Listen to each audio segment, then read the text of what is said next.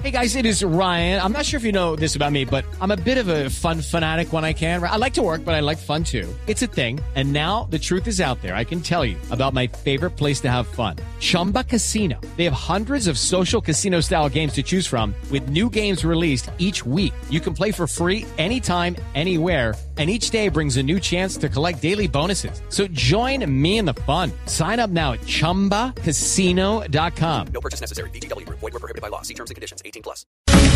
12 del día, 47 minutos. Le damos la bienvenida a Carlos Caicedo. El doctor Caicedo es aspirante a la gobernación del Magdalena por el movimiento Fuerza Ciudadana. Fue alcalde de Santa Marta, pero además fue quien eh, pues tuvo esa consulta en su momento con el eh, candidato presidencial Gustavo Petro estuvo haciendo consulta con el candidato Petro para ver quién se iba a la presidencia entre esos dos movimientos. Así que, doctor Caicedo, bienvenido a Mañanas Blue. Gracias por estar con nosotros.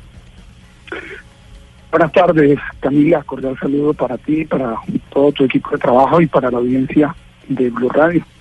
Doctor Caicedo, hay una noticia que lo, que lo implica usted y que se generó ayer y fue la decisión de la Procuraduría de inhabilitarlo por 12 años para el desempeño de cargos públicos por eh, unas presuntas irregularidades en la contratación de pozos de agua durante la emergencia por el desabastecimiento que sufrió, que sufrió la ciudad en el 2014. Esta es una decisión en primera instancia, pero ¿afecta directamente eh, su candidatura a la gobernación eh, del Magdalena en este año electoral? Bueno, Camila, en otras ocasiones este movimiento político de origen ciudadano que ha trabajado eh, en el cambio de la Universidad del Magdalena, en el cambio de la ciudad de Santa Marta, ya sufrió, y yo en particular, eh, sufrí eh, falsas acusaciones, inclusive condenas ilegalmente estructuradas, que luego se demostraron pues que eran ilegales, que eran falsas, eh, pero tenían como objetivo sacarme del camino. Fui, por ejemplo, condenado injustamente a cinco años eh, o a ocho años y privado de la libertad por cinco años, fíjate, en la época de gobiernos paramilitares o gobiernos ligados a, a los paramilitares para sacarme del camino. De manera pues que ya nos ha pasado, pero hemos sorteado las dificultades y luego volvemos con más fuerza. De manera que esto que estamos viviendo ahora pues lo hemos eh, tenido pues que, soportar en otros momentos, pero siempre la democracia gana. Lo que ha ocurrido en los últimos ocho años, Camila, es una eh, un proceso democrático a favor del cambio eh, y hay sectores interesados en pararlo, pero esto es imposible que lo paren. Ellos hacen sus encuestas y producto de las encuestas que hacen reaccionan eh, intentando sacar a un contradictor o un contrincante, no por vía eh, gallardas y democráticas, que es que la gente decide en urnas, sino por las vías ilegales y legítimas de su influencia en el aparato judicial y en órganos de control. En este caso particular, mira lo absurdo que es eh, buscar sancionarme por 12 años, inhabilitarme por 12 años, con las declaraciones que dieron los funcionarios de Metro Agua, que fue la empresa que precisamente yo saqué de la ciudad. Le terminamos la concesión, que era un negocio que tenían estos españoles y políticos de Santa Marta eh, ligados a la corrupción. terminamos la concesión de impuestos y denunciamos inclusive a los jueces y magistrados a Pretel, a Rodrigo Escobar, que estuvieron coludidos con ellos. Recientemente hubo un fallo del tribunal en el que se me dio la razón y 27 mil millones de pesos que ellos pretendían, pues la ciudad no fue condenada, le ahorramos a Santa Marta eso.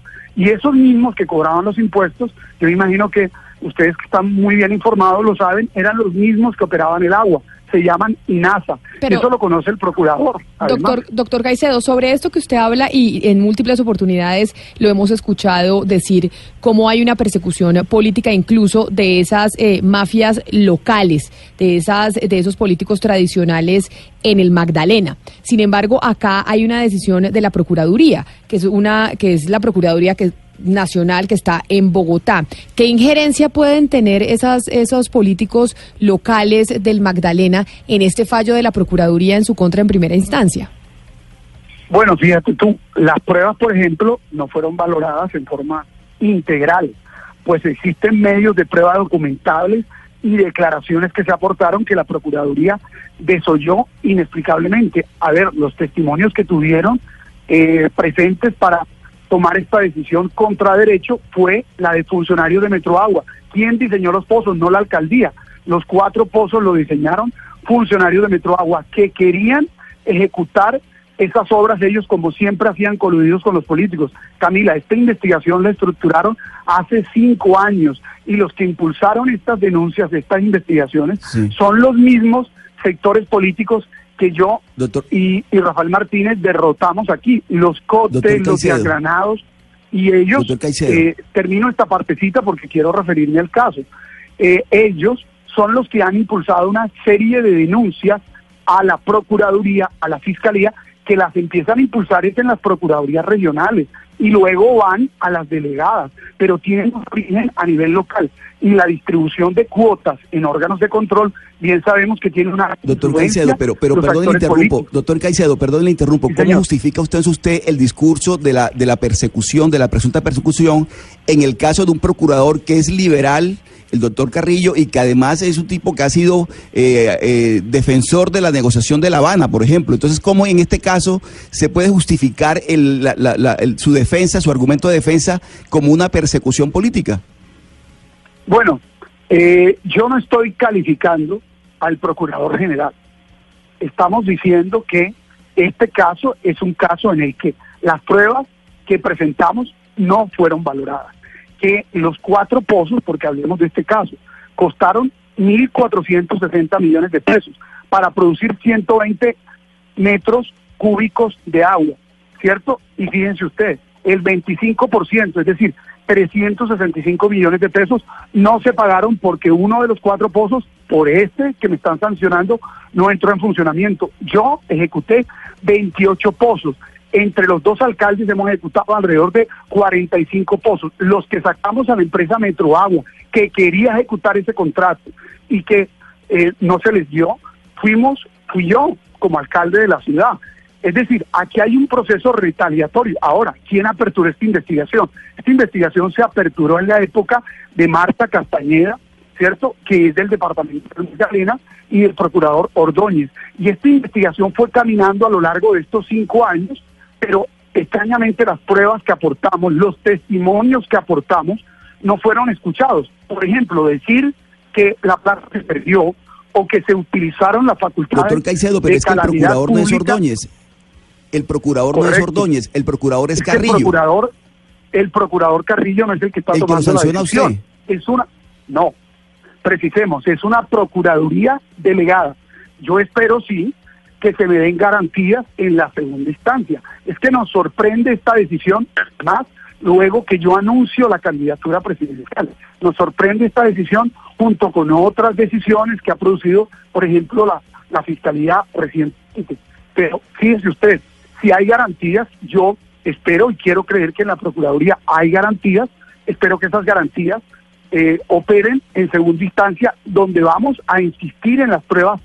Aquí no estamos con un discurso político, sino asociado a eh, los fundamentos técnicos que son desoídos por el funcionario que conoció una procuradora delegada. ¿Qué interés tenía la procuradora delegada en desconocer las pruebas que se le allegaron, en desconocer que los pozos de los cuatro, tres están funcionando, en desconocer que el diseño lo hizo Metroagua, en desconocer que el recurso del cuarto pozo nunca se le pagó al contratista, que se le sancionó, y en desconocer que nosotros ejecutamos transparentemente no cuatro ni uno, sino 28 pozos a lo largo de la crisis del agua y que fuimos la administración que le exigió a la empresa estudios y diseños que no había y que hoy inclusive tiene la ciudad cerca de 800 mil millones de pesos disponibles para ejecutar grandes obras en materia del agua de la salida de Metro Agua.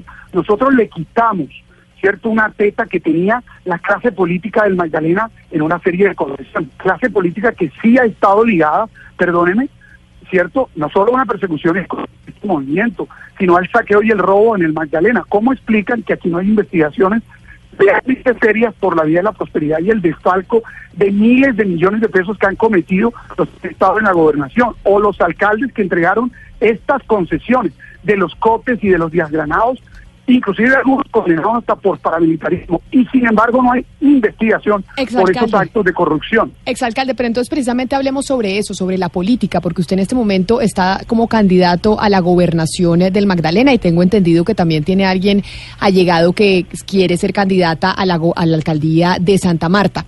Esta decisión, en primera instancia, si bien es cierto, de la Procuraduría, ¿cómo afecta estos proyectos políticos que usted tiene para el departamento y para su capital?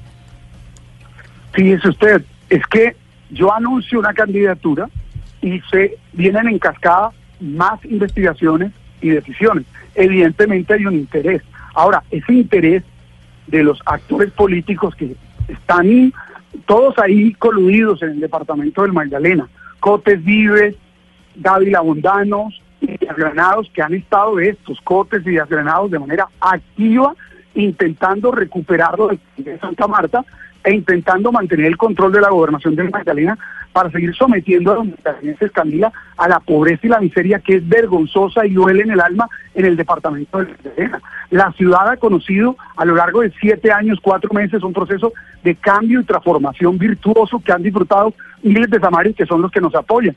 La ciudad eh, ha conocido este cambio que contrasta con los gobiernos de los Cotes Vives y Zúñigas que estuvieron en la ciudad, los desgranados, y que dejaron la ciudad entre las 50 más violentas del mundo en ley de quiebra y no hacían obra ninguna. Y se investigan, y a Rafael lo investigan, por las obras que nosotros hacemos con los recursos públicos que le rescatamos a la corrupción. Y es increíble que ese sea el pago que se nos dé. Yo Transformé la universidad en 10 años. ¿Y sabe qué me produjo a mí eso? Pues una condena a 8 años con 5 años privado de la libertad por impulso de los de la clase política, de esta misma clase política y en ese tiempo de un gobernador paramilitar. Ellos no han salido del poder, siguen ahí, estuvieron ligados a la época de la de la marimba, el, narcotráfico en Colombia nació aquí, el paramilitarismo se nutrió aquí de estos sectores. La primera gran masacre en Colombia fue aquí en el Magdalena, la masacre de las bananeras. Y ahí siempre han estado presentes estos diagranados, estos eh, vives o cotes vives o estos dávilas eh, de esos sectores que arribaron a la política. Nosotros, pues somos ciudadanos, yo inclusive hijo de una trabajadora de casas de familia y evidentemente en dos periodos de gobierno hemos eh, trabajado por los más pobres y por las clases medias y esto se ha convertido en inspiración para la mayoría de la población y en una amenaza para estos sectores. Han intentado pararme, mire, no le llama la atención que el día que iba a llevar yo dos millones de firmas, dos millones de firmas, que fui el que más firmas recogió de todos los alternativos en Colombia a Bogotá.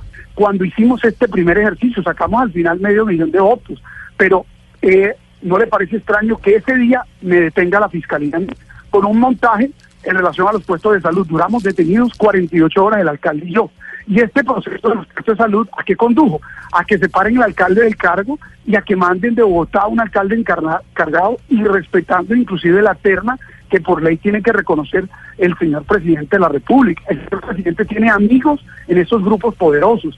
Los sectores políticos, los órganos de control lamentablemente en Colombia se nutren cierto de cuotas políticas, así como en la DIAN, estos grandes escándalos de explicación que dio el doctor Ortega, es que hay cuotas políticas en esos organismos, la corrupción se enquista de, o se han parado en buena medida por el poder y el alcance que tienen senadores y representantes que pertenecen a estos planes familiares. Yo tengo fe o confianza en que las altas esferas de los órganos de control estén exentas de esto, que no haya un interés político Sí. de parte de los grandes eh, jefes de estos organismos importantes para utilizarlos eh, en función del favorecimiento de sectores políticos. Y han intentado, claro, afectar este proyecto, pero ¿por qué lo hacen con tanta vehemencia? ¿Por qué lo hacen inclusive de esta manera tan eh, eh, desesperada? Es porque ellos tienen encuestas, Camila, y estas respuestas dictan o indican que les vamos a ganar en el Magdalena con el respaldo de los ciudadanos, que les vamos a ganar en Santa Marta, Y- y, están desesperados. Eso y es pues- lo que está pasando. Y por eso entonces, eh, exalcalde Carlos Caicedo, agradeciéndole que nos haya atendido hoy en Mañanas Blue, estaremos pendientes de lo que pasa, uno, con su candidatura y dos, con la decisión en segunda instancia de la Procuraduría General de la Nación. Muchas gracias por haber estado con nosotros aquí en Mañanas Blue. Nosotros los dejamos ahora con nuestros compañeros de Meridiano.